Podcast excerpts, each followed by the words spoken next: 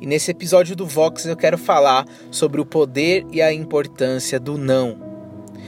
Como é difícil ouvirmos um não, principalmente quando ele é contrário às nossas vontades. Ouvir o não de um pai, ouvir o não de uma mãe, ouvir o não de uma liderança, ouvir o não no trabalho, ouvir o não de Deus nos traz grandes frustrações nós ficamos chateados, nós ficamos muitas vezes sem entender, porque aquilo é contrário à nossa vontade, isso é algo natural. Mas nós precisamos entender que atrás, do, que atrás de um não também podem trazer também grandes experiências, grandes aprendizados, muita sabedoria.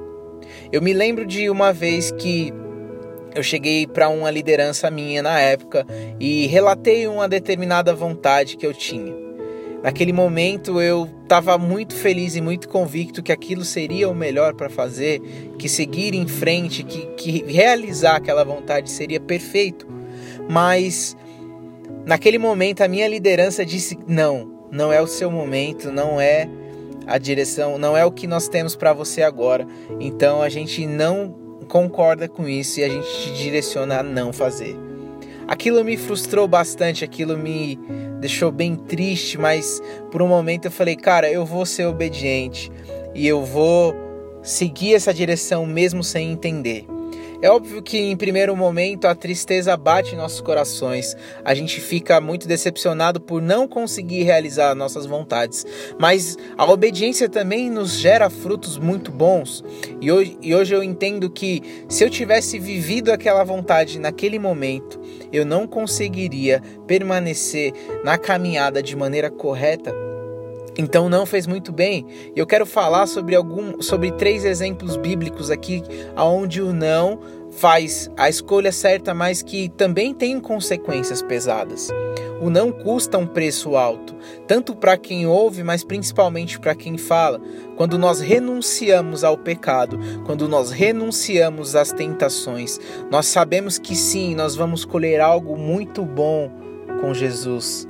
Mas, em contrapartida, aqueles que querem a nossa derrota, aqueles que querem a nossa destruição, vão alcançar maneiras para nos, nos abater.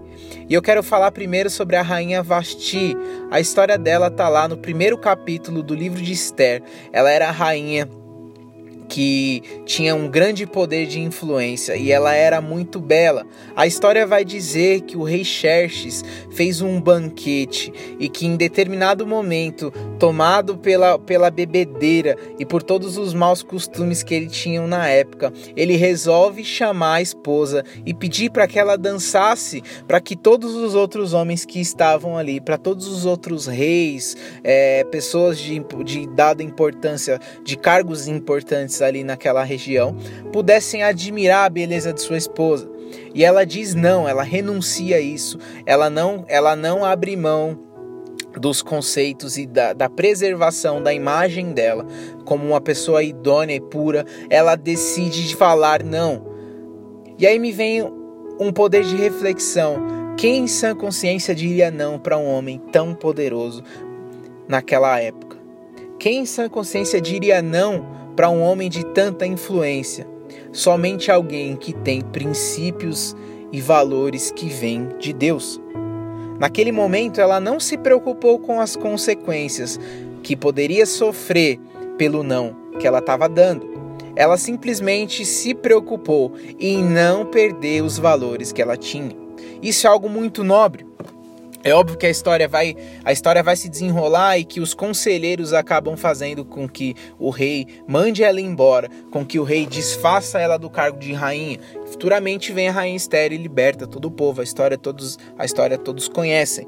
Mas o segundo não que eu quero falar também vem aqui de três amigos que, que a história dele é relatada lá no livro de Daniel, no capítulo 3. Então Sadraque, Mesaque e Abidnego, eles falam não aos costumes que o rei da Babilônia, Nabucodonosor, quer impor de adoração à sua imagem. Então eles falam: "Não, eu não, nós não iremos prostrar diante a tua imagem. Nós não, não iremos nos dobrar diante a imagem de ninguém. Nós iremos dobrar-nos somente diante do nosso Deus." E aquele enredo todo os leva a serem punidos. Então a história da fornalha é muito conhecida. Eles vão parar na fornalha para a morte. Mas no outro dia, quando amanhece, o rei Nabucodonosor vai lá para verificar e vê que eles estão, ele e, e vê que além dos três tem um quarto homem. Então ele reconhece que lá há o homem de Deus. E essa figura é do próprio Jesus, que eles estavam os três dançando com Jesus na fornalha. Aquele que renuncia ao mundo, aquele que renuncia ao pecado, aquele que renuncia à adoração a, outros deuses, a outros costumes, então recebe o favor, a graça e a misericórdia de Deus. Deus acompanha aqueles que o servem. Então é muito difícil dizer não às tentações, é muito difícil dizer não às imposições que nos são colocadas, mas há um preço há um preço a ser pago e há uma recompensa por ser fiel, por ser justo, por ser idôneo aos princípios que há de Deus. E o terceiro não importante da história que eu quero comentar aqui nessa mensagem é sobre o próprio Daniel. A sua história lá em, no livro de Daniel, no capítulo 6, vai falar sobre as consequências do não que Daniel deu.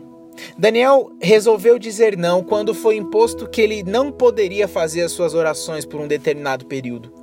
Naquele momento, Daniel não se importou com, a, com o que estavam querendo que ele fizesse, ele se importou com aquilo que era verdade para ele, era verdade no coração dele. Ele não iria deixar de adorar a Deus porque estavam querendo que se prostrassem à estátua do rei Nabucodonosor.